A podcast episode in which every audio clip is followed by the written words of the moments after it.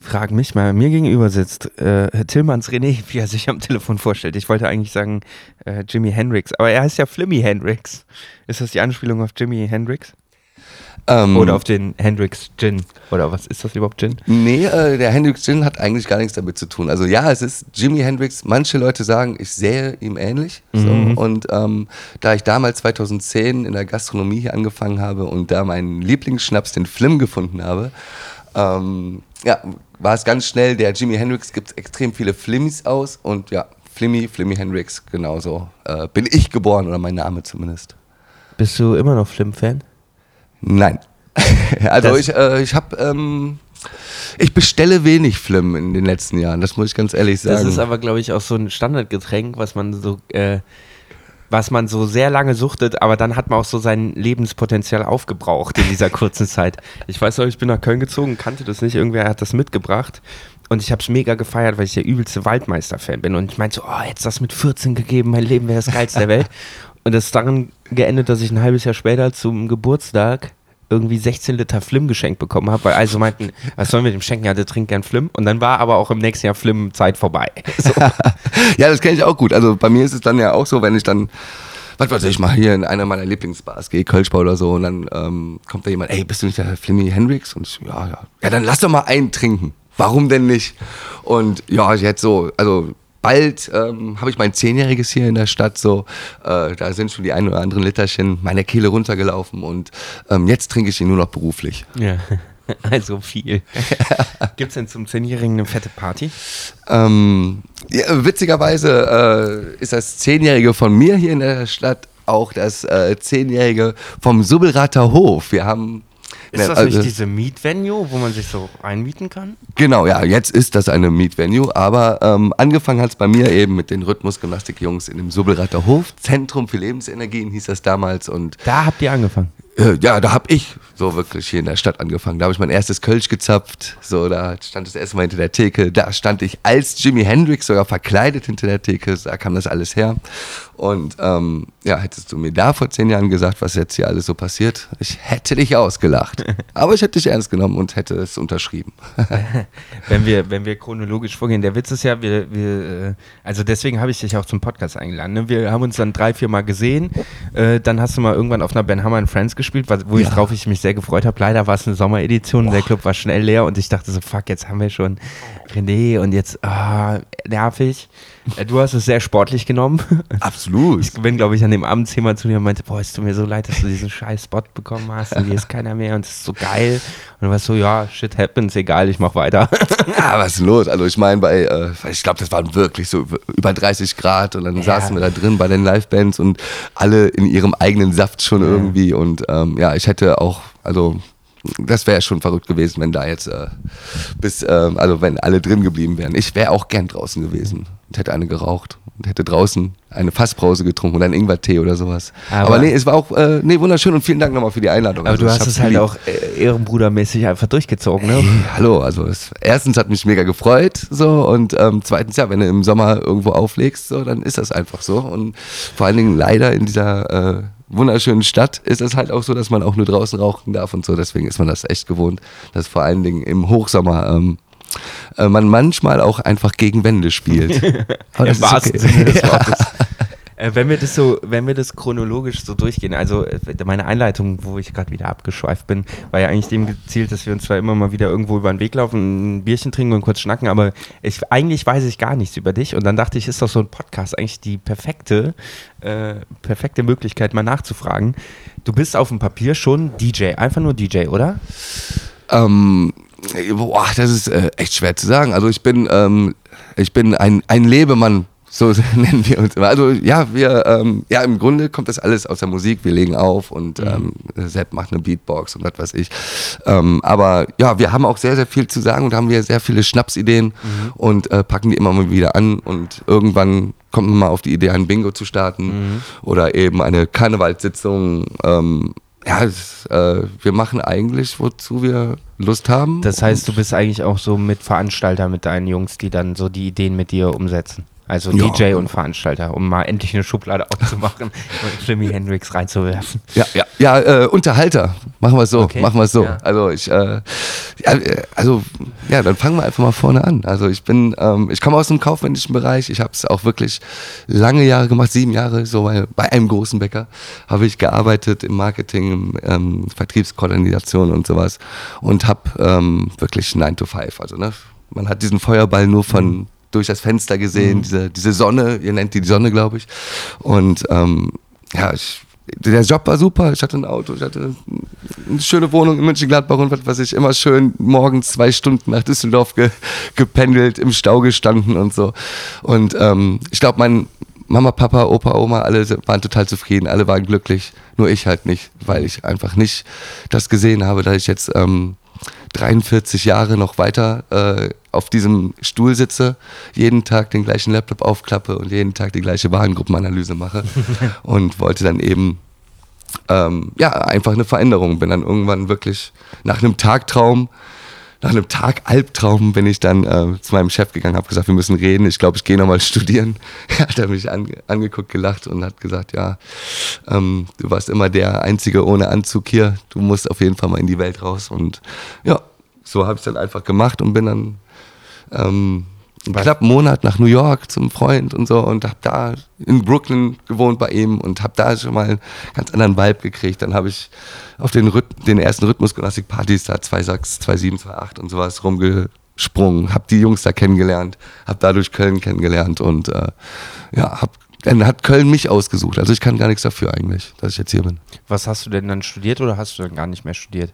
Nee, ich habe äh, ich hab gar nicht studiert. Ich habe mich dann irgendwo eingeschrieben, irgendwas, irgendwas mit Medien.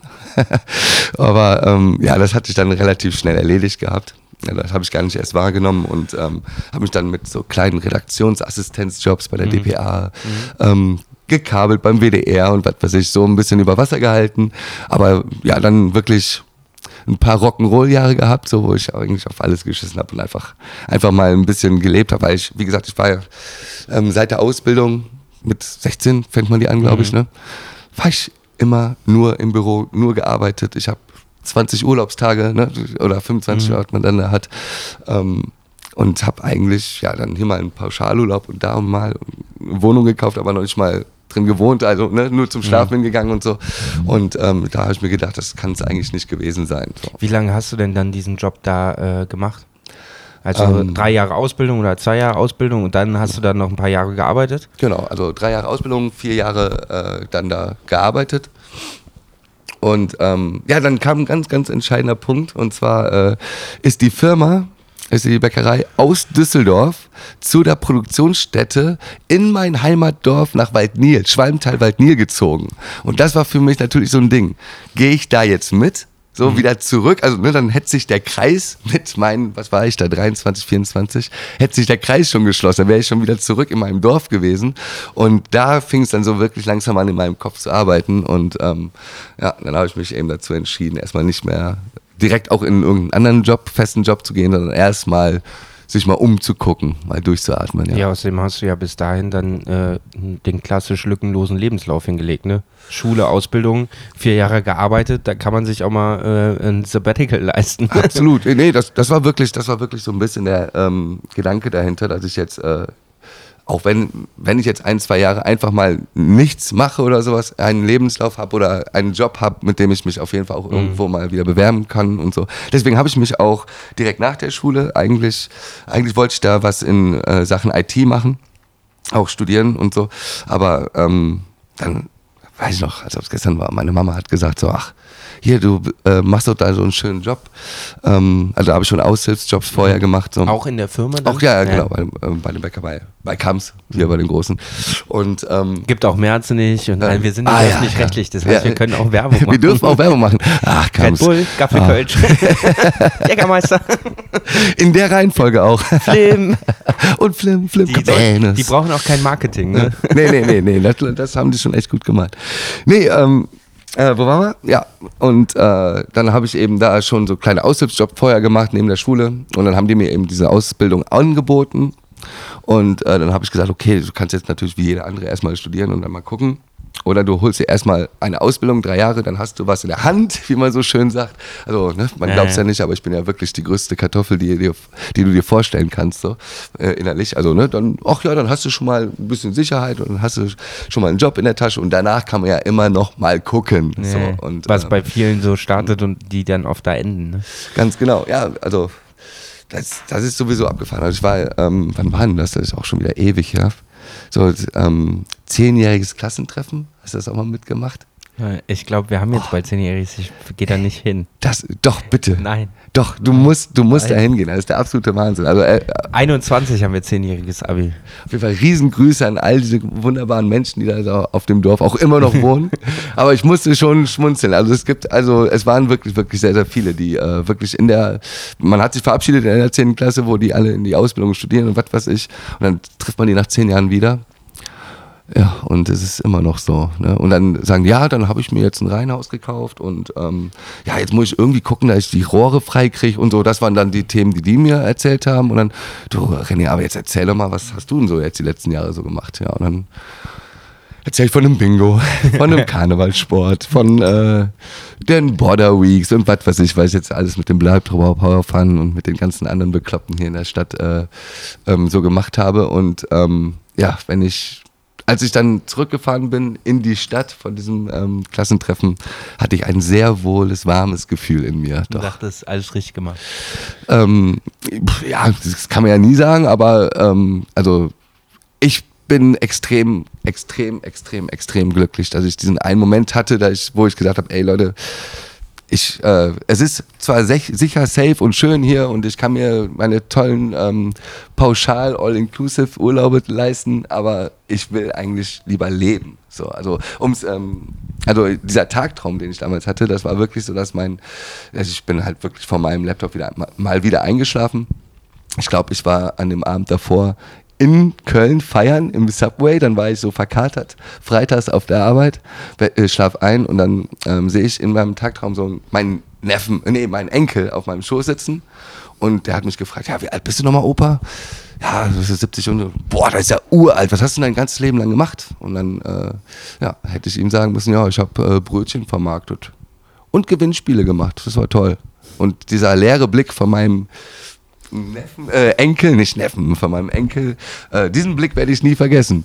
Das war, das war Wahnsinn. Und, so. und dann habe ich wirklich, an dem Tag habe ich dann meinen Chef angerufen, Jan, hör mal, äh, wir müssen reden. Ich glaube, ich muss noch ein bisschen die Welt sehen. Ja. Und da war er sich mit mir sehr schnell einig. Ja. Und ja, dann lief es so, wie gerade beschrieben.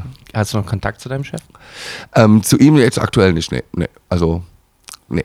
Hat sich dann wahrscheinlich auch schnell auseinander dividiert. Aber eigentlich eine, coole, eine coole Antwort von einem Chef, oder? Der einem jungen Menschen nicht sagt, ja, bist du sicher, du bist hier gut, mach lieber, wir erhöhen dein Gehalt, sondern sagt, ja, pass auf.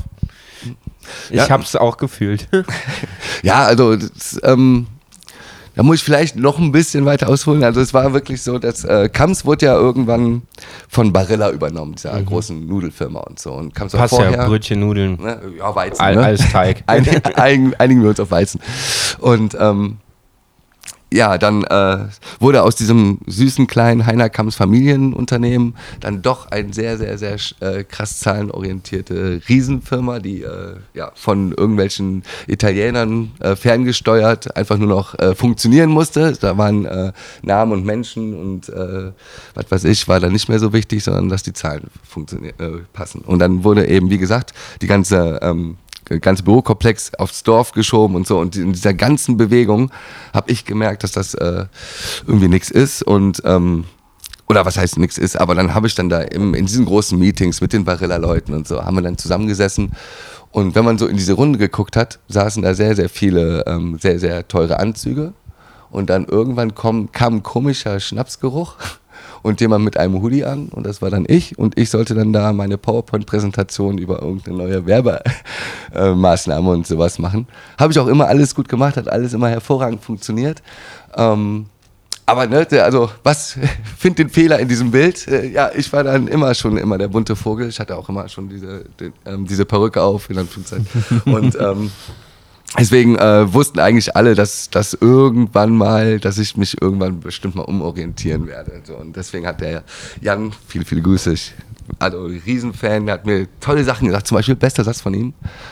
ähm, wenn ich mal irgendwas äh, natürlich wieder nur sehr knapp geschafft habe und er so, ach, mach dir keine Sorgen, nee, ein gutes Pferd springt knapp. Ja. Ja, und das, äh, das sind so Sachen, die habe ich auf jeden Fall immer mitgenommen. Und ja, wie gesagt, dann gab es eben dieses Telefonat, dann bin ich zu ihm ins äh, Büro gegangen und ähm, ja, er hat mich angeguckt und hat gesagt, ja, das kriegen wir schon irgendwie hin. Dann hat er mir auch einen coolen, also haben wir auch einen Aufhebungsvertrag und so, ne? Hat er mir echt ähm, keine Steine in den Weg gelegt so und äh, ja, ich bin heilfroh drum und ja, stimmt, ich rufe den morgen mal an, wie es dem so geht. Der Jan. Siehst du mal. St. Pauli-Fan, ganz toller Typ. ja, die St. Pauli-Fans können nicht verkehrt sein. Ne? ähm, wie sagte jemand zu mir? Ich glaube, jemand, der Katzen und Hunde hasst, kann kein schlechter Mensch sein. Wow, okay. Ich lerne heute auch noch was. Ja, und er ist auch richtig gut. ich als jemand, der nichts gegen Tiere hat, aber sich ein Haustier eigentlich nicht vorstellen kann, fühlt diesen Spruch natürlich sehr. Ne? Ja, also ich bin auch jetzt kein, kein Tierhasser. So. Also ich, äh, ne, ich finde die auch alle süß. Also okay, mir geht keiner ab bei einem kleinen, bei einem Baby-Katzen-Video. Ich also ja, ich muss schmunzeln, aber dieses, dieses verrückte Hype verstehe ich nicht. Aber ich, ähm, für mich ist das ja gar keine Frage, weil ich habe keine Zeit. Ja. Ich bin auch nicht zu Hause und ich will auch Urlaub machen und was weiß ich und will dann nicht irgendwem meinen ähm, Hund Ja. aufhalten und um Gottes Willen soll ja jeder machen, wie er will, aber ich persönlich finde das schon echt schwierig, sich einen Hund, ein Lebewesen anzuschaffen, aber eben trotzdem dreimal ähm, die Woche rausgehen zu wollen Ja, und was weiß ich und ähm, deswegen stellt sich die Frage gar nicht. Aber ich hatte mal einen, ähm, einen Python, das ist relativ pflegeleicht, so, so ein Tigerpython. Was ist das, eine Schlange? Das ist eine Schlange, ja. Oh Gott, Ja, ja. kriege ich auch schon Herzrasen. Ey. Nein, nein, nein. Ich bin so jemand, wenn da so eine, wenn ich Spinnenvideos sehe, stehe ich auf und verlasse den Raum. So, Äh, ich ich kann es verstehen, aber es denken auch viele, dass äh, Schlangen schleimig sind nee, nee, oder so. die sind schon trocken. oder aggressiv. ja, nee, die sind einfach äh, wunderschöne, tolle ähm, Tiere. Die haben einfach nur ein Problem. Die haben keine. Kein keine, Marketing. die haben kein Marketing, die haben schlechtes Image. können, nicht, können sich nicht wehren. Nee, die haben einfach. Ähm, die haben keine Ohren oder keine Schwänze oder sowas. Die können sich einfach nicht dir erklären. Wie ein Hund zum Beispiel. Ne? Der legt die ähm, Ohren dahin und weiß, okay, alles klar, ich lasse dem seinen Knochen mal. Ja. So, und äh, wenn eine Schlange schlecht drauf ist, die Schnürt guckt trotzdem dir, so. Schnürt dir halt trotzdem den Hals zu. Ja, nee, nee, ach um Gottes Willen. Also äh, Schlangen wissen schon ganz genau, was sie tun. Wenn ähm, da was ganz Großes ankommt, haben die einfach nur Riesenschiss, dass du auf die trittst. Ja. Und dann ähm, schlagen die mit geöffnetem ähm, Maul einmal gegen, gegen dein Bein zum Beispiel so, und sagen nur, ey, hau ab. Ja, so. Oder Achtung, So. hier bin ich. Genau, genau. Das ist wirklich einfach eher nur ein Hinweis und ey, ey, ey, ich will nicht, dass du auf mich drauf trittst, lass mich bloß in Ruhe. Weil das tut auch weh. So, ja. Ja, äh, ich, einmal wurde ich wirklich angegriffen von ihm. So. Aber das war auch irgendwie süß, so, weil er lag bei mir, also ich habe ihn auch gerne frei laufen lassen in der Wohnung. Und dann lag er bei mir unterm Bett. Und ich kann's, ich kann's auch voll verstehen. Ich war danach auch null sauer auf den. Und dann laufe ich eben ähm, in Socken an meinem Bett vorbei. Und wahrscheinlich hat er nur mit seinen Wärmerezeptionen hat er nur so ein Größe, Schuhgröße 46 irgendwas so an sich vorbeihaschen sehen und hat echt gedacht, so, das ist wahrscheinlich ein Snack. So, weil der hat halt schon so Kaninchen, Hasen, Ja. Größen so gefressen und da hat er mich, glaube ich, einfach echt mal kurz verwechselt. So. Und dann hat er voll zugebissen. Ja, da hat er, da, ja, da hat er versucht, meinen Fuß zu fangen, ja, das auf jeden Fall. Aber nehme ich ihm nicht übel und ist alles gut und hat auch bei mir im Bett gepennt und was weiß ich, konnte sogar auf ihn draufrollen und so. Also hat sich auch, wenn ich Fernsehen geguckt habe, auf einmal irgendwann merkst du, wie er sich auf die Schulter legt und ich glaube, er hat wirklich so das Flimmern auch genossen und die Wärme natürlich so. Und Verrückt. das ist halt echt Das abgefahren. klingt so weird. Ja, und die schnurren wie Katzen, wenn es denen gut geht und so. Das ist echt abgefahren. Und, aber irgendwann wurde, also ich glaube mit, was war das, 2,80 Meter wurde der mir dann da zu groß. Mhm.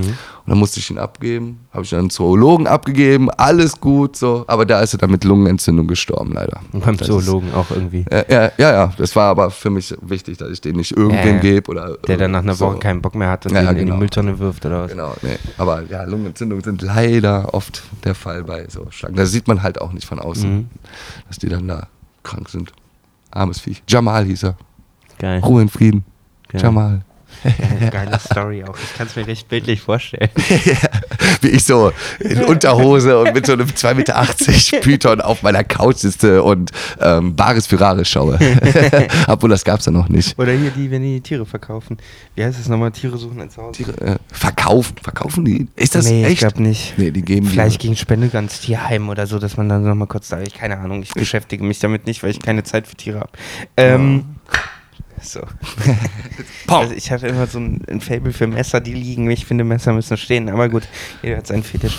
Lass uns, wann hast du denn angefangen aufzulegen?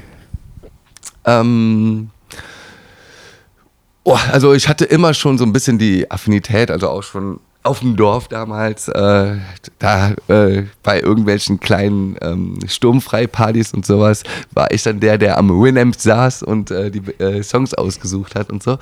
Und ähm, hab's schon immer, immer gefeiert, aber hab irgendwie, also ich habe sowieso nie irgendwie gedacht, so, ey, ich werde mal irgendwie was Künstler oder Entertainment-mäßig machen. Ne? Ich, wie gesagt, ich war da auf einer großen ähm, Schiene mit meinem Job, mit meinem kaufmännischen Marketing, bla. Aber ähm, ja, dann eigentlich in dem Zuge, als äh, ich den Bleibtreuer kennengelernt habe und dann äh, in dem Soberater angefangen habe, dann gab es, glaube ich, auch schon so die ersten Abende, wo ich dann Dame aufgelegt habe. Sepp hat regelmäßig zu der Zeit noch im PEF aufgelegt, in dieser kleinen Bar an einem Friesenwall. Und ähm, da habe ich ihn natürlich dann hier und da besucht und dann meinte er auch irgendwann, ey, Alter, jetzt leg doch mal vier Songs auf, was soll denn das so? Ne, ich geh mal kurz rauchen, aber was weiß ich. Dann machst du das einfach mal. Und das war dann wirklich so der erste öffentliche Bereich, wo ich dann einfach mal so drei, vier Songs hintereinander gemacht und dann, ach ja, das hat ja ganz gut funktioniert und dann kriegst du so direkt so, so, wie nennt man das im Neudeutschen? Forwards, ne? Also so, wow, geil, geiler Song, so und ich so, ey, ja, geil. Und dann den nächsten Song und dann die Leute weitergetan und ich so, ja, ey, mega. Und dann meinte El Florage damals noch zu mir, der Masseur von der Rhythmusgymnastik, der meinte, ey, Alter, das, das solltest du öfter und regelmäßig machen, das ist geil. Ja, und dann habe ich eigentlich damit angefangen. Also ich habe ich hab mir jetzt nie irgendwie ähm, jahrelang irgendwelche Scratches und was weiß ich und große Technik angeeignet, sondern ähm, vertraue da eher auf den ein oder anderen sehr schlecht gemixten, aber hervorragend passenden Song. so, also es geht eher um die Songs und ähm, ich würde auch nicht sagen, dass ich jetzt äh, ein ähm, DJ technisch gesehen bin, sondern eher ein, äh, äh, ja, wie gesagt, äh, ähm, Entertainer, der versucht, den richtigen Song für die richtige äh, Gruppe Menschen in den richtigen Moment zu spielen. Und ja. Aber Scratchen tust du ja auch. Ähm, ich meine, ich hätte dich schon mal scratchen gehört. Ja, nach dem fünften Film fange ich auch an zu scratchen. Nee, ach um Gottes also ich kenne, ne, hier, du kennst ja auch alle, diese ganzen wahnsinnig fantastischen super DJs, so, die ich alle feier und ich liebe das auch so. Aber ähm, ja, das ist, also ich werde mich, also die machen das seit 20 Jahren, ich bin jetzt, ja, jetzt auch schon wieder seit 10 Jahren dabei. Aber ich, ähm, das ist wie mit, mit dem Rap oder was weiß ich. Ich könnte jetzt auch nicht anfangen zu rappen, weil ich mhm. einfach neben mir die ganzen wunderschönen, wunderbaren Menschen sehe. Und dann bin ich lieber irgendwie, ich, ich kann, also ich will, wie soll ich das sagen? Also ich, äh, ich, ich bin kein Turntablist so mhm. und ich werde es wahrscheinlich auch nie so und ähm, bin lieber, äh, ich feiere lieber mit allen mit und mhm. äh, bin betrunken, was weiß ich, und mache nicht so meine super trockenen äh, Red Bull World äh, Championships äh, DJ-Sets, so, obwohl ich es sehr, sehr schätze und groß respektiere. Aber ähm, dann habe ich lieber äh, zwei völlig quer gegeneinander laufende Songs, aber ich weiß ganz genau, wenn wir den jetzt hier spielen, dann singt hier alles und mhm. deswegen ähm, ist für mich der Song wichtiger als ja. die Qualität, aber ja, der ein oder andere Scratch rutscht, rutscht mir auch schon mal aus. jetzt musst du noch zwei Sekunden Monolog halten. Ja, sehr, sehr gerne. Ich kann ja mal ganz kurz beschreiben, was du da gerade für uns machst. Nee, aber, ähm, oh, das ist, was du da machst, das ist natürlich hervorragend. Ihr habt es gerade schon gehört, dieses Klirren. Nee, ähm, äh, aber ähm, so wirklich, wirklich der ganz, ganz große Moment war damals, jetzt kriege ich schon wieder Gänsehaut. Kennst du noch die Papierfabrik? 2010, 2011, glaube ich. Da ich habe nicht in Köln gewohnt und da war ich noch nie da feiern. Oh mein Gott, die Papierfabrik, Leute, Leute.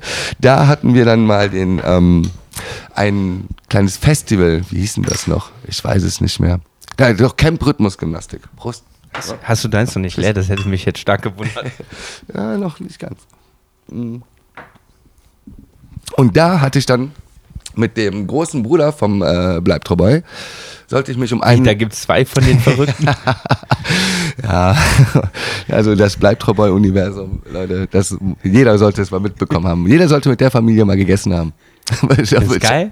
Ja, das ist der Wahnsinn. Ja, es ist wirklich absoluter Wahnsinn. Also ganz, ganz, ganz große Liebe. Das ist der Wahnsinn. Also da weiß man halt, wo es herkommt. der ganze Wahnsinn. Man muss die einfach lieb haben. Das ist eine ganz tolle Familie. Aber ähm, ja, mit dem großen Bruder, der äh, wohnt in Biarritz. Mit dem haben wir auch diesen Sportpenner-Film gedreht. Zum mhm. Beispiel, der hat den. Äh, ich habe mich nämlich schon gemacht. gewundert. Denkst du, Okay, und zwar nicht nur so, ja, dann haben die eine Szene, keine Ahnung, kannten wir, sondern so richtig mit Reden und so voll Close-Up und ich dachte so, äh, okay. Ja, ja, das war. Ich habe ihn leider noch nicht gesehen. Das ist, das ist nicht schlimm.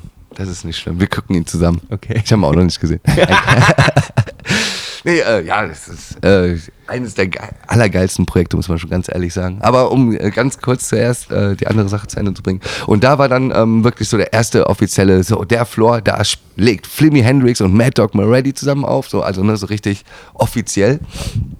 Und ähm, ja, da äh, war dann so wirklich so das erste Mal, dass die Leute wirklich dann auch unter anderem wegen mir auf den Floor gekommen sind und das hat so, äh, das war die Waschstraße, so hieß der Flur. Es war ein relativ kleiner Flur.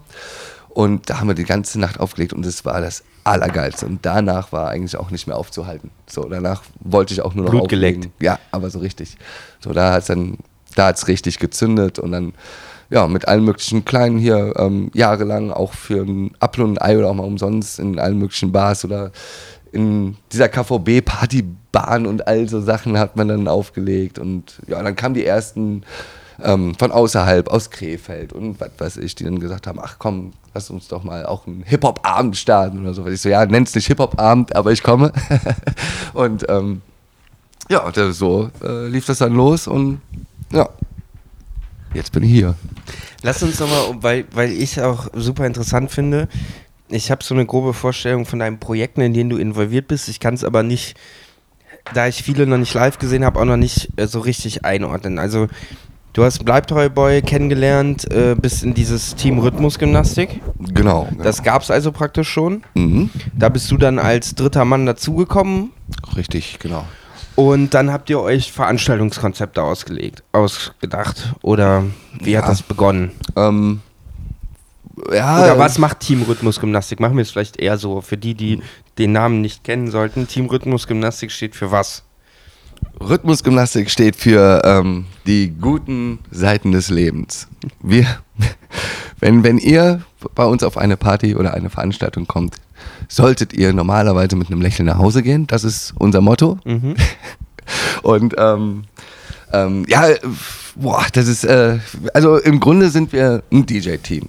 So, aber jetzt äh, sich nur die Cappy ins Gesicht ziehen und ähm, drei Stunden ein Set runterballern, das ist uns irgendwie dann ein bisschen zu langweilig, mhm. kann man ja gar nicht so sagen, aber ja, irgendwie ähm, haben wir schon immer oder ähm, wir haben halt so einen Schalk im Nacken, wie man ja so schön sagt. So. Also ne, wir, uns kriegt man nicht hinter das DJ-Pult gehalten, wir müssen vorne tanzen, wir müssen halt mit den Leuten eintrinken, wir müssen das Mikrofon in die Hand nehmen. Ähm, und deswegen ist dann aus dieser normal auflegen Geschichte wirklich äh, ja, eine Art Show geworden. Also mit so ein paar ganz schlechten, wunderschön sympathischen, zärtlichen, herzlichen Choreos, ähm, irgendwelchen Wo dann bleibt heute Boy und du so praktisch vor die Mischpult gehen und irgendwie dancen und alles mögliche, was euch dann halt spontan in den Sinn kommt. Ja, ja, ach, wir haben auch ähm, unsere äh, Turnproberäume, wo okay. wir dann wirklich äh, vorm Spiegel zusammen äh, den einen oder anderen Song tanzen und wirklich Geil. eine ähm, äh, Choreo ausbaldovern. Also da haben wir was weiß ich, auf XLF und wie sie alle heißen, haben wir wirklich Choreos, die wir wirklich äh, jetzt seit Jahren immer wieder äh, performen und jetzt haben wir, wir machen ja jetzt auf Festivals und was weiß ich und ähm, hier in Köln, ich meine, Rhythmusgymnastik gibt es jetzt, ich glaube 16 Jahre schon oder so, also die sind ja wirklich, das sind ja alte Hasen. das hat so. Bleibtreuboy und, und, sein Kollege. Der Powerfun, genau. Okay, genau. die beiden haben das praktisch ins Leben gerufen. Ja, ja. Und du bist dann nach sechs Jahren dazugekommen. Genau, genau. Also es ähm, ist eigentlich, es ist so eine wunderbare, geile Geschichte, weil ich sie, also es ist einfach, wenn man jetzt so zurückguckt, also es ist so, die sind aus äh, Hessen hier hingezogen und da haben sie sich noch gar nicht so gut gekannt eigentlich. Und dann ähm, haben die äh, hier angefangen zu studieren, aber waren auch schon immer am Auflegen. Sepp war immer ein Beatboxer. Und ähm, dann haben sie halt damals, wie es damals so üblich war, äh, mit Vinylplatten. Kennst du das noch? Mhm. Kennst du noch? Ich habe da hinten ein Vinylregal, man sieht es nicht. ähm, äh, mit Platten aufgelegt. Aber ähm, ich weiß nicht, die, ob ihr es wisst, aber die haben jetzt so mit Ordnung und so, das ist ein bisschen schwierig und deswegen war deren ähm, Plattenkiste war ein Wäschekorb. Und die haben eigentlich immer nur Hip-Hop und sowas aufgelegt, aber irgendwann war natürlich die Platten kaputt. So und äh, angefangen zu springen. Ach nee, die kann ich ja jetzt nicht mehr auflegen. Was habe ich denn da noch, die funktioniert? Ah, Beach Boys, warte kurz. Und dann kommt halt von nach MOP kam Beach Boys und haben sich dazu noch einen komischen Jogginganzug angezogen. In der Bar oder in diesem Club, wo die angefangen haben, haben die einen super günstigen, völlig schwachsinnigen Alkoholdeal für die Gäste ausge ausgehandelt. Also waren alle sofort strunzenvoll für 10 Euro oder 10, nee, 10 Euro waren das schon. Und ähm, ja, so fing das dann alles ganz klein an. Und ähm, als ich die, also ich habe die dadurch kennengelernt, als ich in Düsseldorf gewohnt habe, mit meinem besten Freund da. Und äh, der meinte zu mir, dass er in Frankreich äh, Borden war und er hätte da eine Partycrew aus Köln, Köln kennengelernt, die genau mein Ding wären, weil ich hatte immer ein Problem mit dem Düsseldorfer Sound. So, mhm. ne? Da ging es aus einem Club raus, da lief irgend so ein House, Hip-Hop, R&B, Mashup, ging es in den nächsten Club und da lief genau der gleiche Sound. So, ne? Und dann war es irgendwie so, oh. Und dann sagte er, nee, hier äh, in Köln, da gibt es so zwei Jungs, absolut bescheuert, die legen halt so von Rage Against the Machine zu Snoop Dogg eigentlich alles auf und dazwischen nochmal kurz, warum bin ich so fröhlich und so. Ne? Oder ähm, Gummibären und was weiß ich. Also, okay, strange, kann man sich ja mal angucken. Und dann sind wir dann mal rüber und ja, diese eine Party im Bogen 2, seitdem habe ich eigentlich keine mehr verpasst. Und 2009, 2008, 2009 kam irgendwann saß ich an der, äh, war ich an der Theke, wollte mir gerade ein Bierchen holen. Und der Bleibtoboy stand neben mir und hat sich gerade eine Flasche Jägermeister für den DJ-Pult geben lassen. Und er guckt mich an und sagt so, du, hey, ich, äh, du bist mir aufgefallen. Ich finde es ja mega geil. Und ich so, was findest du? Was, ja, hi, grüß dich, danke, was denn? Ist ja auch nicht schwer, wenn man 2,30 Meter groß ist.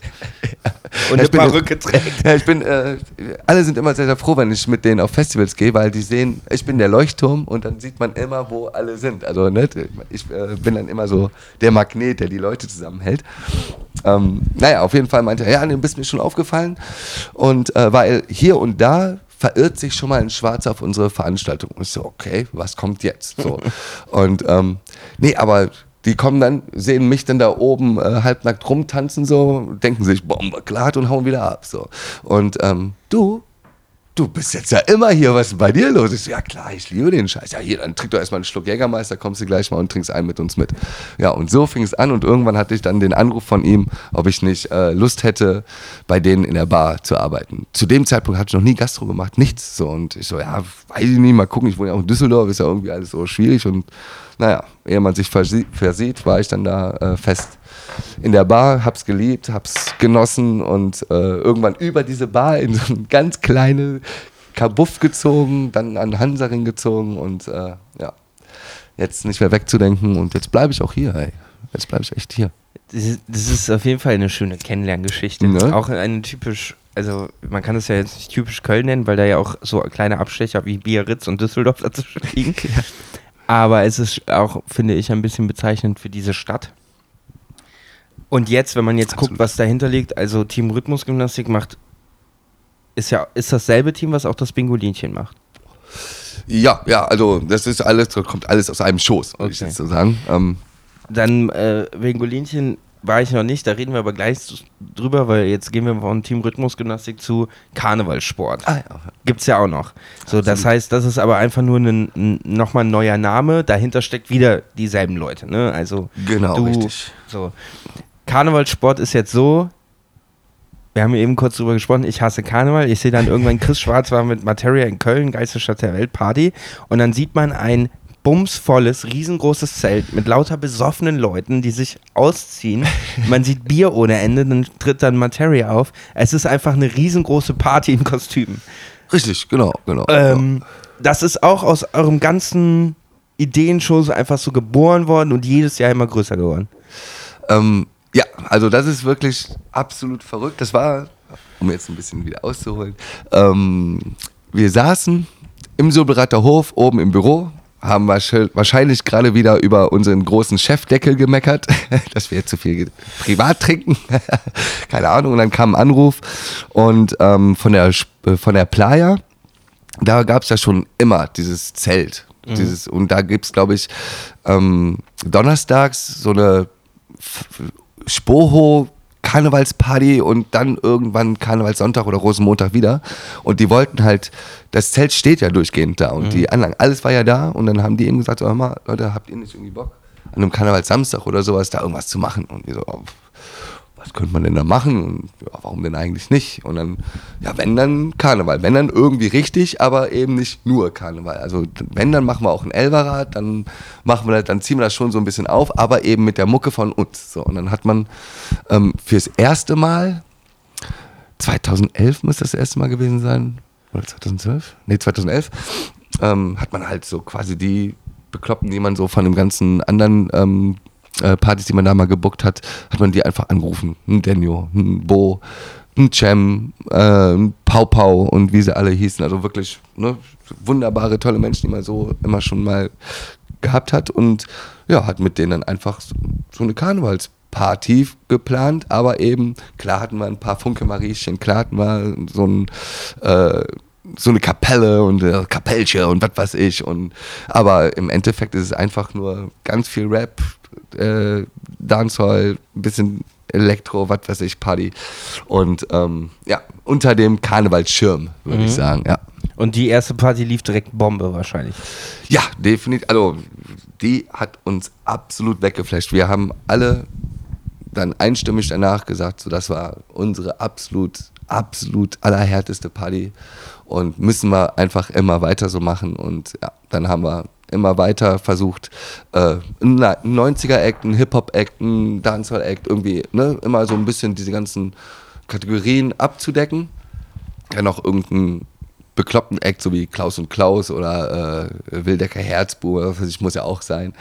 Und ähm, ja, ist 17 und was wir alles da schon da hatten. Also es war schon echt, ja, nächstes Jahr ist auch das zehnte Karnevalsport. Muss eigentlich auch gebührend gefeiert werden. Mal gucken, was uns da so einfällt. Noch mehr Alkohol. Noch mehr Alkohol. Da trinke ich mal einen Flim mit. Am 10, doch, beim 10 Karnevalsport, da trinke ich mal einen mit, Leute. Das da gibt es Flimkanonen fürs Publikum. ja, stimmt. Warum gibt es das eigentlich? Wie viel, gehen, äh, wie viel gingen damals in, diesen, in dieses Spoho-Zelt Foyer rein? Uh, da will ich jetzt gar nicht, also weiß ich ehrlich gesagt. Also reden wir von 500 oder 1000? Nee, nee, es war schon, war schon vierstellig. Ja. Auf jeden Fall. Ich glaube, ich glaube, ja, irgendwas um die 2000 oder so. Aber ich weiß gar nicht, ich bin mir auch gar nicht so sicher, ob wir die allererste auch direkt ausverkauft hatten. Mhm. Ähm, aber glücklicherweise hat das ja jetzt sich ein bisschen geändert. Also sie sind ja jetzt relativ schnell ausge, äh, ausverkauft. Ihr seid jetzt seit zwei Jahren oder drei Jahren an dem in dem Dumont-Zelt oder genau, was? Genau, richtig, richtig. Und da ja. gehen vier, fünf rein. Ja, ja, ich glaube, ich glaube dreieinhalb bis vier sind es dann so. Und die Tickets, ja. wenn sobald jetzt, das ist auch nur ein Tag, ne, wieder der Samstag, oder? Genau, richtig, immer Und äh, dann gibt es halt 3500 Tickets oder ein bisschen weniger, je nachdem, wie groß die Gästeliste ist. ja, die ist auch groß. Äh, und dann äh, geht das online, äh, ihr announced das äh, Line-Up und dann sind in 10 Minuten alle Tickets weg. Ja, ja, so im Groben. Ist ja eigentlich eine schöne Entwicklung, ne? Also, es ist, es ist also für den Veranstalter, da, da, geht ja das Herz auf. Ja, also es ist wirklich, es ist jedes Jahr wieder surreal, wenn wir sagen, okay, wann machen wir Vorverkauf? Hier am 12.12., .12., um 12.12 Uhr zum Beispiel. Und dann gehst du um 12.14 Uhr auf diese Seite und dann sind die Tickets ausverkauft. Dann ruft man doch eher nochmal kurz jemanden an, ob da was mit dem Server oder sowas nicht stimmt, weil es auch ne, immer noch, ja. ja, für uns ist es auch immer noch verrückt. Also ich, ich nenne mich alten Mann, aber für mich ist es immer noch verrückt, dass ein Computer es schafft, in 120 Sekunden dreieinhalbtausend Adressen du und Tickets. Vielleicht hättest du doch besser IT studiert. ja. Nee, aber ähm, nee, also es ist einfach immer noch ein ganz komisches Gefühl und vor allen Dingen weil wir sind ja jetzt auch nicht die äh, besten so Social Media Leute und was, also ne, wir machen das alles gerne, aber also, wir machen uns jetzt keinen Gedanken darum, wer irgendwie welchen Hashtag und was was ich mhm. gebraucht, sondern wir posten einfach mit äh, zwei sympathischen Rechtschreibfehlern, dass da und da Vorverkauf ist, ohne Line-up, irg ohne irgendwas und dann sind diese Karten weg. Äh, das ist halt wirklich verrückt. So, also das ist Wahnsinn. Ja. Denkt ihr denn, also, das wird wahrscheinlich nicht dein Teil sein, weil da sind ja auch dann immer ganz viele andere Menschen noch mit involviert, ja. äh, wie es zu so großen Projekten halt dazugehört. Ähm, denkst, denkst du oder denkt ihr darüber nach, zu, das skalierbar zu vergrößern? Also ist ein Gedanke bei dir auch zu sagen, okay, wir sind jetzt drei Jahre lang äh, gut, haben wir gut verkauft, wollen wir eine größere Venue oder sind das so Sachen, die dich eigentlich gar nicht interessieren, weil du sagst, ey, ich bin voll happy, wie alles läuft. So, wenn man größer wird, verliert es vielleicht seinen Charme, keine Ahnung. Äh, sind das Gedanken, mit denen ihr euch beschäftigt? Ähm, also wir haben schon mehrere Sachen ausprobiert. Wir haben ja das Glück, dass es jetzt schon so äh, seit fünf, sechs oder sieben Jahren relativ schnell ausverkauft war. Und dann gab es auch mal diese verrückte Idee, die wir sogar zweimal gemacht haben, dass wir das einfach zwei Tage gemacht haben. Mhm. Karnevalsamstag und Karnevalssonntag. Ähm, naja, der zweite Tag ist natürlich dann, also war immer mein Lieblingstag, weil da gab es mehr Verletzungen, da gab es mehr Fehler, da gab es mehr Probleme, da gab es weniger Stimmen. Also das äh, hatte so seinen gewissen Charme, aber das ist schon, also das, das ist einfach viel zu hart. Also so in zwei Tagen, 22 Stunden ähm, ja, vor allem, ihr, ihr nehmt ja auch keine Rücksicht auf euch selbst oder das Publikum. Also der Alkohol und der, der Ekstase will ich nicht nennen, die Eskalation gehört ja schon auch dazu, ne? Ähm, also wir sind, äh, wir freuen uns, wenn Eskalation da ist. Wenn, äh, wenn Herr Eskalation da ist. Also ich meine, ich weiß, wie, wie gut man Sachen ja durch guten Schnitt und Videos und gute Fotos, auch man kann da auch ein bisschen mitspielen. Ja, ne, so. Aber die Geschichten, die ich höre und das ist ja auch, das sind, wir reden ja nicht von 100 Prozent, sondern eher so von 250 Prozent voll nach vorne. Ähm, ja, also natürlich. Also ich würde auch sagen, wenn man rausgeht zum Feiern, dann sollte man auch so tun, als ob es die letzte Party gewesen wäre, oder? Also, ne, also so, wenn dann richtig. Ja. Wenn dann richtig. Das ist ja eben auch ganz witzig, wenn wir uns halt mal privat treffen oder sowas und sagen, komm, wir gehen mal ein Bierchen trinken. Das eskaliert. also ja, wenn dann, wenn dann richtig. Deswegen äh, sehen Ge wir uns auch gerne mal. vor die Tür. Deswegen sehen wir uns gerne auch mal ein, zwei Wochen nicht. Weil, na, sollen wir uns treffen? Nee, nee, lass, lass mich in Ruhe.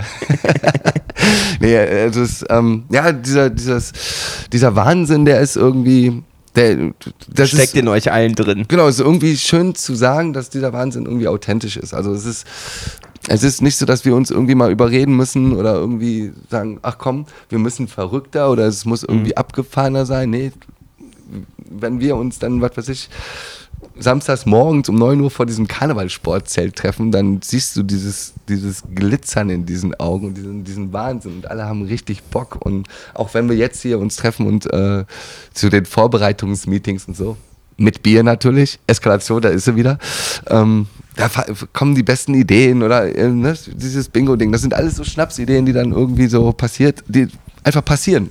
Und dann wird, wird es einfach durchgezogen und auch die ersten ein, zwei Jahre, was weiß ich, mit nur so ein paar Leuten.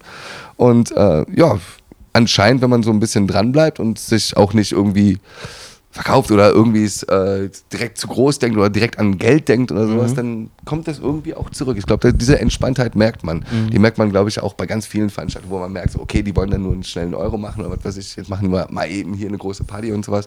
Sondern, nee, auch wir haben Bock, Karneval zu feiern. Kommt ihr auch. So ja. ist eher so das äh, Gefühl bei der Rhythmusgymnastik. Und ähm, ja, wie gesagt, wir haben dann ähm, zweimal haben wir jetzt gemacht, dass wir äh, zwei Tage gemacht haben, aber aus verschiedenen Gründen ist das wirklich anstrengend, weil dann verkaufst du das aus, auch ohne Line-Ups, dann hast du aber an dem einen Tag nicht hundertprozentig das gleiche Line-Up wie am anderen Tag mhm. und dann geht das Ge äh, Geschiebe von den Tickets unter den, nee, ich will aber gerne an dem Tag, wo Querbeat spielt, nee, ich will aber dahin, wenn, wenn äh, mhm. äh, Patrice spielt oder Sio oder was weiß ich und ähm, das war eigentlich muss man dann wirklich sagen, so entweder ähm, spiegelt man es komplett eins zu eins, das äh, Line-Up. Das haben wir beim ersten Mal auch geschafft. Ähm, oder ja, wie gesagt, oder man macht es komplett anders, da muss man aber vorher dann doch irgendwie wieder mhm. ankündigen, mhm. aber eigentlich wollen wir uns behalten, dass wir äh, immer mit dem Line-Up überraschen können. Wir werden auch dieses Jahr wieder auf der Bühne stehen können, verkünden können, Leute, erhebt eure Hände für XXX und die Leute werden sich freuen, denke ich, gehe ich schwer von aus. Und ähm, ja, diesen Zauber wollen wir dann doch irgendwie behalten. Dann haben wir irgendwann, wann war das, sechste Karnevalsport oder so, haben wir ein, größeres Zelt gemacht am Fühlinger See. Da waren, das war ein Riesenzelt, das war so 5000 Leute oder so, also wirklich ganz, ganz, ganz, ganz dickes Ding. Ähm, auch ausverkauft, aber äh, da hast du schon gemerkt, es wurde so groß, dass du dann da irgendwie, das, der Vibe kommt dann da mhm. irgendwie nicht mehr so rüber. Ne? Dann ist das so wirklich, äh, wie zum Beispiel, ich bin auch, ich bin auch ein Gegner von, von äh, Konzerten in der Längstes Arena oder sowas. Ne? Also wenn ich diesen Typen sehen will, der dann da auftritt, dann würde ich mir das so höchstens im Palladium so, ne, das ist dann einfach kleiner, gedrungener, da kommt was rüber und in so einer riesen Halle und sowas, da verlierst dann irgendwie auch den Kontakt zu den Leuten und äh, kriegst auch ganz hinten, da, da, ist eine ganz andere Party Also wir haben dann auch so Videos und so gesehen und sehen dann wieder hinten eine ganz andere, so eine ganz, ganz andere Entwicklung der Party ist und so, das ist irgendwie ganz komisch und diese Größe ist schon optimal und ja, aber es gibt auch noch, es gibt, da kann ich, also es gibt tausend Gründe, warum das jetzt diese Größe hat, warum das jetzt am Dumont Carré und was weiß ich und mit den Leuten, mit denen das jetzt zusammen ist, warum das jetzt so ist, wie es ist. Aber unterm Strich kann man einfach nur sagen, dass wir sehr, sehr froh und glücklich sind, dass es genauso ist, wie es ist. Trotzdem gab es, glaube ich, ich weiß nicht, ich habe komplett mein Raum- und Zeitgefühl für alles verloren in meinem Leben.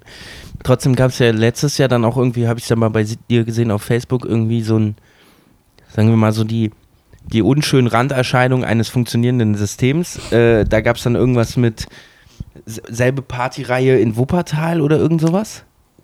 Äh, ach, nein, also äh, voll, ey, voll Ach du, wenn, wenn, wenn man so zehn Jahre lang äh, ähm, in dieser Veranstaltungsdings äh, arbeitet mit vielen verschiedenen Menschen, die eigentlich alle ihren äh, Herz am rechten Fleck haben, ähm, kann es aber trotzdem mal passieren, dass die eine oder andere Meinungsverschiedenheit oder äh, irgendwas unmissverständlich falsch gelaufen ist. Ähm, und von daher haben wir dann einfach mal ähm, mit, wir haben lange mit einer Wuppertaler ähm, Produktionsfirma zusammengearbeitet und dann aus mehreren verschiedenen Gründen nicht mehr. Und ähm, dann hatten die einfach vor, dann wollten die, glaube ich, auch ein trotzdem eine Karnevalsveranstaltung machen und haben gedacht, dass denen der Name gehört und so. Äh, eine, äh, eine etwas, etwas traurige, lästige Geschichte, aber ähm, wir sind da ganz entspannt, wir machen unseren Karneval. Ihr habt ja trotzdem ausverkauft. Ja, ja, nee, auch um Gottes Willen. Also ist, äh, wie gesagt, ist, äh, ist ein großes, großes Thema, das machen wir dann in der nächsten Folge. Willst dich unbedingt verpflichten, aus Ehrenfeld nochmal nach Poll zu fahren. ähm, dann lass uns doch nochmal über das, über das Baby reden, äh, äh, zu dem ich selber aus Selbstschutz noch nie geschafft habe. Und zwar gibt es diese Veranstaltung namens Bingolinchen, die du oh, auch ja. mit dem äh, Bleibtreu Boy machst zusammen. Ja, das ist richtig. Äh, ich hörte mal, dass das Gloria irgendwann mal in einer Episode, das können wir dann heute verifizieren, äh, den Vorhang zugezogen hat, weil sie nicht wussten, was als nächstes passiert. Das ist korrekt, ja. Ähm, was steckt hinter dem Bingolinchen? Bingolinchen, ja, das ist halt auch wieder so eine Schnapsidee. Also, ähm, ich glaube, Flim, ne? Wenn irgendwann Flim zu dir kommt und sagt, pass auf, an all euren Ideen haben wir jetzt 5% Urheberrecht, weil die alle entstanden sind, als du voll auf Flim warst. Na gut, dann kriege ich aber auch 10% vom Umsatz ab 2010.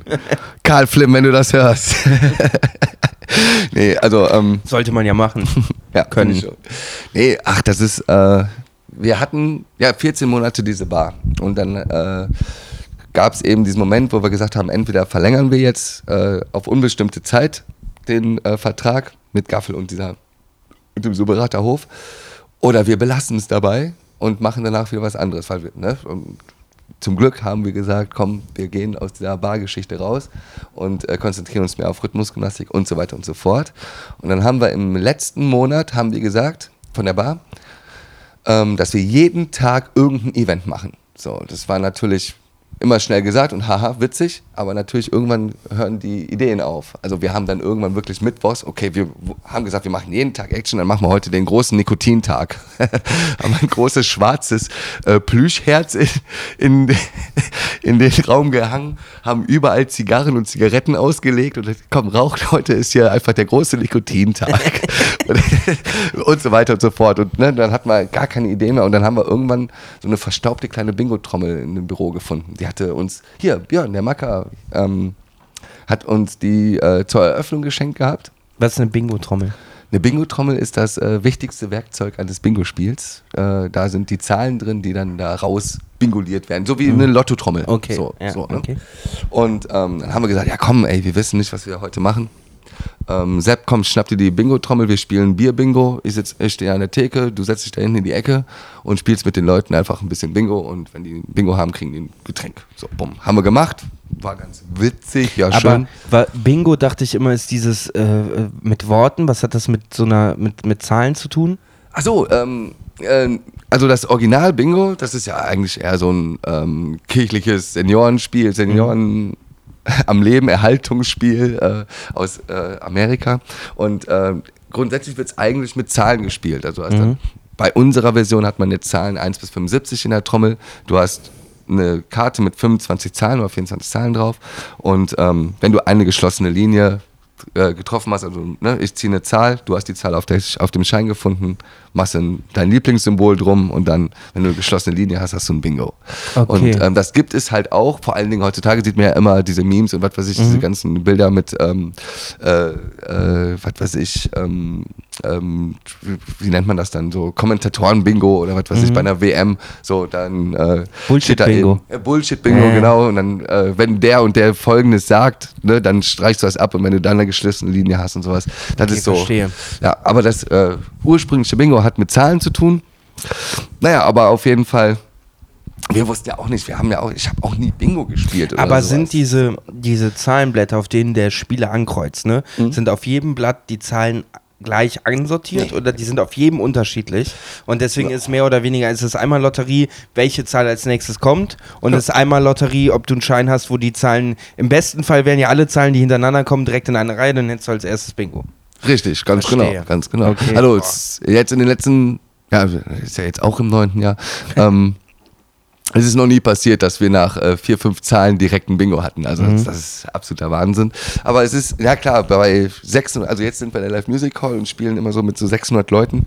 Da hast du auch mal eine doppelte Bingo-Karte dabei. So, ne, ist ja, also wir versuchen es immer Mhm. Und schon. die sitzen im Publikum, brüllen Bingo oder was? Ähm, ja, das laut Bingo brüllen ist durch ein äh, schüchternes Scheiße, ich habe ein Bingo. Äh, Okay. Hat sich das abgewechselt. Und ähm, ja, die, äh, ja, dann rufst du eben Bingo, kommst nach oben. Ich werde das, ich kontrolliere das. Und äh, dann gehst du als Bingo-Gewinner erstmal auf die Bühne und der bleibt Boy hat dann die eine oder andere Frage an dich. Und ja, dann haben wir eventuell noch eine Aufgabe, falls du einen richtig guten Preis haben willst. Dann Okay. gibt es eine knackige Aufgabe. Das heißt, die kommen auf die Bühne, bleibt Boy, stellt drei Fragen, wenn sie die richtig beantworten, kriegen sie einen Preis. Nein, nein, einfach Oder- nur Interview. Na, wer, wie heißt du denn? Wie alt bist du? Was, Ja. was, was studierst du? Bist du Single? Ja. So, also die wichtigen Fragen im Leben werden dann erstmal gestellt. Und ähm, ja, dann haben wir die eine oder andere Aufgabe vorbereitet. Und das, was weiß ich. Also da gibt es alles Mögliche. Da gibt es ähm, Die, die ich kenne, klingen alle sehr pervers. Ja, also wir haben in den letzten zehn Jahren wirklich sehr viel ausprobiert, muss ich sagen. Also ich trage ein Tattoo deswegen, Sepp trägt ein Tattoo deswegen, wegen Bingo. ähm, äh, ja, wie gesagt, wir kommen gleich zu dem geschlossenen Vorhang, kommen wir jetzt auch gleich. Äh, ja, aber zum Beispiel, also ähm, wir hatten ja gestern deswegen auch meine äh, äh, leicht, äh, leicht dunkle Stimme. Wir hatten gestern einen Bingo. Karnevalssitzung. Äh, war wunderschön und zum Beispiel gibt es dann da, äh, wenn eine Bingo-Gewinnerin, dann kommt so eine kleine 20-jährige schüchterne Bingo-Gewinnerin hoch und wenn die dann ihren Slip mit Sepps Slip tauscht, also Unterhosentausch macht auf der Bühne, dann kriegt die einen richtig dicken Preis. Sonst kriegt die natürlich auch einen Preis. Also, ne? Es gibt auch einen, nö, möchte ich nicht. Und was ja, ist dann ein Problem. dicker Preis? Ähm, och, wir haben halt so wunderschöne Wahnsinnssponsoren wie Ezekiel, Irie Daily, Eastpack, was weiß ich. Da gibt es dann Winterjacken, Rucksäcke, Schuhe, Gästeliste, Plätze, äh, Plätze für alles mögliche, Platten. Ähm, Und hat sie den Schlüpper getauscht? ja. ja, tatsächlich. Ähm, ja, ach, es, es passieren sehr, sehr, sehr, sehr, sehr, sehr, sehr, sehr verrückte Dinge. Und ähm, als wir noch im Gloria waren, da haben wir zum Beispiel auch gerne noch ähm, miteinander gespielt, der Bleibtreuer und ich, und haben äh, gerne drauf gewettet, ob die nächste Zahl, die rauskommt, eine Schnapszahl ist. Klar, Schnapszahl heißt natürlich bei uns auch, jeder, der die Schnapszahl auf der Bingoschein hat, kann nach vorne kommen, kriegt einen Schnaps. So, und ähm, deswegen haben wir immer, freuen wir uns immer, wenn Schnapszahlen kommen und manchmal dauert es eben ewig und dann sagen wir, hey, ich wette, dass die nächste Zahl eine Schnapszahl ist. Ha, da gehe ich gegen. So, und dann haben wir uns ähm, äh, immer so einen kleinen Battle geliefert und das fing, glaube ich, damit an, dass wir damals 2011, da fiel gar keine Schnapszahl. Und dann sagte Sepp, ey, ich habe die Schnauze voll. Wenn die nächste Zahl keine Schnapszahl ist, dann lege ich den Rest des Abends hier nackt auf. Okay, Deal, habe ich mir gedacht, weil es ist ja sehr unwahrscheinlich, dass bei ne, Zahl 1 ist 75, da gibt es, äh, lasst mich nichts falsch sagen, gibt es fünf Schnapszahlen. Und ähm, ja klar, Deal. Okay, hab die nächste Zahl rausgeholt. Ja, 13. Keine Schnapszahl, nackt ausziehen. Ja, scheiße, aber nächstes Mal wettest du auf die Schnapszahl. Und so ist das geboren. Und deswegen haben wir dann, ja gut, wenn ähm, äh, das nächste Mal machen wir es dann so, dann laden wir uns einen Tätowierer ein und ja, und dann äh, musste Sepp, glaube ich, auf eine Schnapszahl wetten und hat verloren und dann hat er einfach mein Gesicht auf seinen Arsch tätowiert bekommen und so weiter. Und so hat sich das dann echt immer hochgesteigert und irgendwann haben wir, das war glaube ich 2016 oder sowas, haben wir einfach mal eine Domina gebucht. So, die dann eben den Verlierer dieses Spiels im Bingo äh, auf der Bühne dann ein bisschen verprügelt. Ja, und äh, wir wussten nicht, wie verrückt, aber wie wunderschön das wird. Also Habt, hattet ihr ein Safe-Wort oder konnte sich keiner mehr daran erinnern? nee, äh, hat man nicht. Das, das hat man nicht. Ähm, ja, wir haben, also. Ne, ja, nee, wir haben uns natürlich dann vorher im Backstage mit der äh, Domina getroffen und dann hat haben wir gesagt, so, ja, wir sind natürlich neugierig, zeig doch mal, was du für Werkzeuge dabei hast. Und dann kommt die mit so einem leicht russischen Akzent, hier, hier, äh, guck mal da und diese Platte und klitsch, klitsch, ist so, okay, alles klar. Und dann holte die so einen, so einen kleinen Holz, so eine kleine Holzkiste aus ihrem, äh, aus ihrem Koffer raus, machte die so auf, die sah so aus wie so ein, und dann öffnet das und dann waren so kleine Glasröhrchen und irgendwelche, also an irgendwelche Stromleitungen und sowas dran gemacht. Und es sah so aus wie so ein von irgendeinem Exorzisten aus den 70ern. So, also mhm. ganz schlimm. Und wir so, okay, wir nehmen das alles mit den Klatten und Peitschen und äh, tun uns weh, aber das da mit den Gläsern und den Strom, das lassen wir einfach, okay? So, und deswegen braucht man eigentlich keinen Safe Word. Naja, gut. Auf jeden Fall habe ich an dem Abend verloren. Und dann musste ich eben äh, zu dieser Domina hoch und die hat mich dann so geknebelt, auch in diese ähm, Teile, wie, wie nennt man diese, wo du die, den Kopf und die Hände reingeschnallt kriegst, dann so ein, so ein Ball in den Mund und ja, dann ging's los. Dann wurde ich da so, also so mal richtig schön heftig vermöbelt.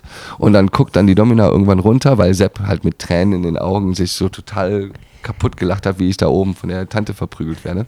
Und dann meinte die nur, du, du kommst jetzt auch hier hoch.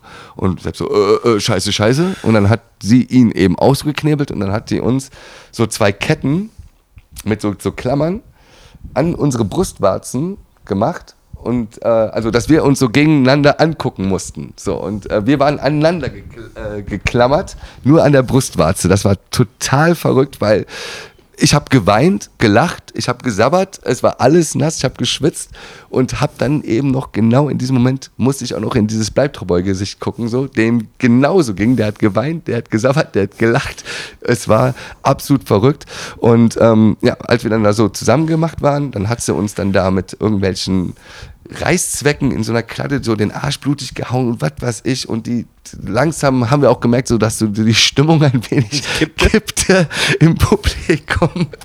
Und wir waren auch wirklich. Und dann ähm, ging sie zu ihrem Koffer und holte auf einmal so einen unterarmgroßen Dildo aus ihrem äh, aus dem Koffer raus. Ähm, ein Raunen ging durch die Menge. Wir alle wussten jetzt nicht, was passiert.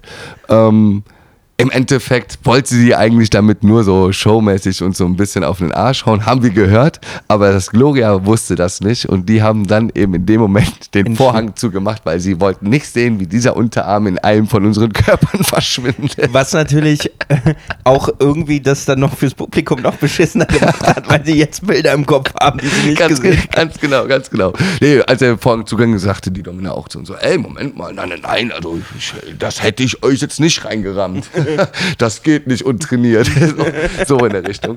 Ähm, nee, aber Gloria ist eigentlich auch der perfekte Laden, aber äh, die haben auch immer gesagt eigentlich, ach, ihr könnt hier eigentlich alles machen, außer offenes Feuer und Messerwerfer wären nicht so gut. Weil wir das so Sachen auch mal machen wollten. Das durften wir aber nicht. Nee, und äh, ja, dann sind wir eben aus ähm, Termin- und größentechnischen Gründen äh, in die Live Music Hall gewechselt. Und ja. Habt ihr den Vorhang verboten? Äh, nee, in Live Music Hall, wir sind eigentlich nur in die Live Music Hall gewechselt, weil die keinen Vorhang haben. die können keinen Vorhang zumachen. Nee, aber äh, ja, wie gesagt, jetzt sind wir seit zwei Jahren in der Live Music Hall und ähm, ich glaube zwei Jahren oder zweieinhalb. Und äh, es ist wunderschön. Es ist, ist direkt, also ich wohne direkt daneben, das ist auch sehr wichtig, dass man dann direkt danach ins Bett gehen kann. Ihr macht das Bingolinchen einmal im Monat? Ähm, Im Groben kann man, kann man schon so sagen. Also in der Live Music Hall würde ich jetzt so sagen, so zehnmal im Jahr. Mhm. Und ähm, dazu kommen aber eben noch irgendwelche Open Airs, äh, Festivals. Wir machen es in äh, Dortmund, Berlin, Hamburg und so weiter. Ihr spielt dann Bingo auf dem Festival Open Air? Ja, ganz genau. Ja. Das ist sogar so langsam so wirklich das Lieblingsbingo geworden, weil wir lassen uns dann auch immer gerne sehr, sehr früh dahin buchen. Also schon so mittags, 12, 13 Uhr. Und dann sitzen wir da auf irgendeinem Festivalgelände um 12, 13 Uhr morgens. Die Leute kommen gerade aus ihren Zelten mit, dem Zahn, mit der Zahnbürste im Mund, setzen sich dahin und spielen Bingo und sind um 14 Uhr sternhagelvoll und gehen. Und dann geht das Festival erst los. Und das ist halt ähm, mit das abgefahren. So ein Bingo macht sowieso am meisten Spaß mit Leuten, die noch nie beim Bingo waren. ja, alle anderen haben Erwartungen. Ich, äh, auch nach dieser Geschichte weiß ich, dass ich noch weiterhin nicht zum Bingo gehen werde. Einfach aus eigenem Selbstschutz. Wie, wie, gesagt, also ich kann es ich kann's eigentlich äh, jedem nur empfehlen, sich es einmal anzugucken. Bingo, man kann ja auch einfach entspanntes Bingo spielen. Man muss ja nicht. Ja, Alles ich, kann, nichts muss. Ich habe auch keinen Bock dahin zu gehen als so eine Art äh, Katastrophentourist, der sich so in die letzte Reihe setzt, nichts anhackt, um einfach nur zu gucken, wie alle entgleisen und was passiert. So, also wenn muss man dann auch all in gehen und ich glaube, das werde ich am nächsten Tag bereuen. Ich will, bei aller Liebe, ich will dein Gesicht auf keiner Körperstelle von mir tätowiert haben.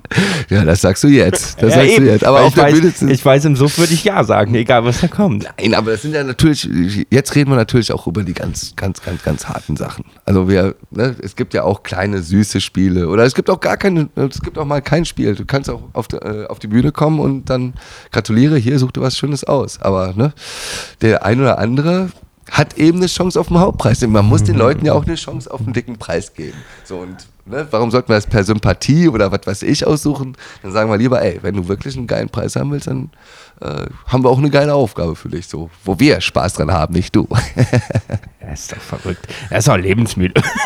Äh, ey, irgendwann werde ich kommen, ich weiß jetzt schon bist äh, herzlich eingeladen. Ich, ich setze mich aber freuen. wirklich hintern vor. ja, wie gesagt, in der Musical gibt es keine Vorhänge mehr. Das ist sehr wichtig. Nein, also ne, es ist ja auch nie so heiß gekocht, wie es. Äh, ne, komm einfach mal vorbei. Ähm, und ich suche dir ein kleines, süßes Spiel aus. Ein ganz kleines. Ein ganz kleines. Kannst du Roxanne mitspielen zum Beispiel, so ein oh. Trinkspiel, das wir da gerne machen. Ich hasse Trinkspiele. Ähm, ich trinke so viel Alkohol und so gerne, ich brauche keinen Anlass dafür. Ähm, wie schaffst du, wie schaffst du bei dem Party Vollgas eigentlich so deinen Ausgleich? Also danach bist du, hast du überhaupt noch Kater oder bist du so trainiert, dass du keinen Kater mehr hast? Oder machst du nach so einer Veranstaltung dann eine Woche Pause? Oder also irgendwie muss man sich ja die Energie auch wiederholen, die man da weg abgibt, oder? Ähm, also ich, ich trinke sehr gerne. Ich trinke sehr, sehr gerne. Aber zum Beispiel auf so einer Veranstaltung, du kommst gar nicht so richtig. Also, ne, ich glaube, wenn du dann unten sitzt und die ganze Zeit mhm. das Kölschbar, äh, das äh, Kölsch an den äh, Mund packst, dann äh, trinkst du mehr, als wenn du da oben auf der Bühne moderierst und Bingo spielst und was weiß mhm. ich. Ähm, deswegen der Kater ist meistens dann eher davon, dass man danach noch weiterzieht. Aber ähm, ja, nee, ist, natürlich ist das alles nicht mehr so ganz so leicht wie vor, vor zehn Jahren, vor so, dass man das Aufwachen am nächsten Morgen. Aber ähm, äh, nee, das, das, das geht schon gutes Wässerchen trinken, eine Ibuprofen, bevor man schlafen geht, dann passt das alles schon. Also das ist alles gar nicht so dramatisch, das mit dem Schnaps. Flippy, wir haben jetzt auch schon wieder eine Stunde voll hier. Ist das schon? Ich glaube, du kannst auch unfassbar viele Geschichten erzählen, die sehr unterhaltsam sind. Ach ja. ja. Aber ich glaube, das nehmen wir uns dann für Teil 2 auf. Oh, ich freue mich sehr. Ja, Willst du noch machen. was loswerden an die Welt? Ähm, an diese große, wunderschöne Welt. Äh, ich freue mich auf heute Abend. Weil heute Abend gehe ich mal privat aus. Das kommt wahrscheinlich auch selten vor.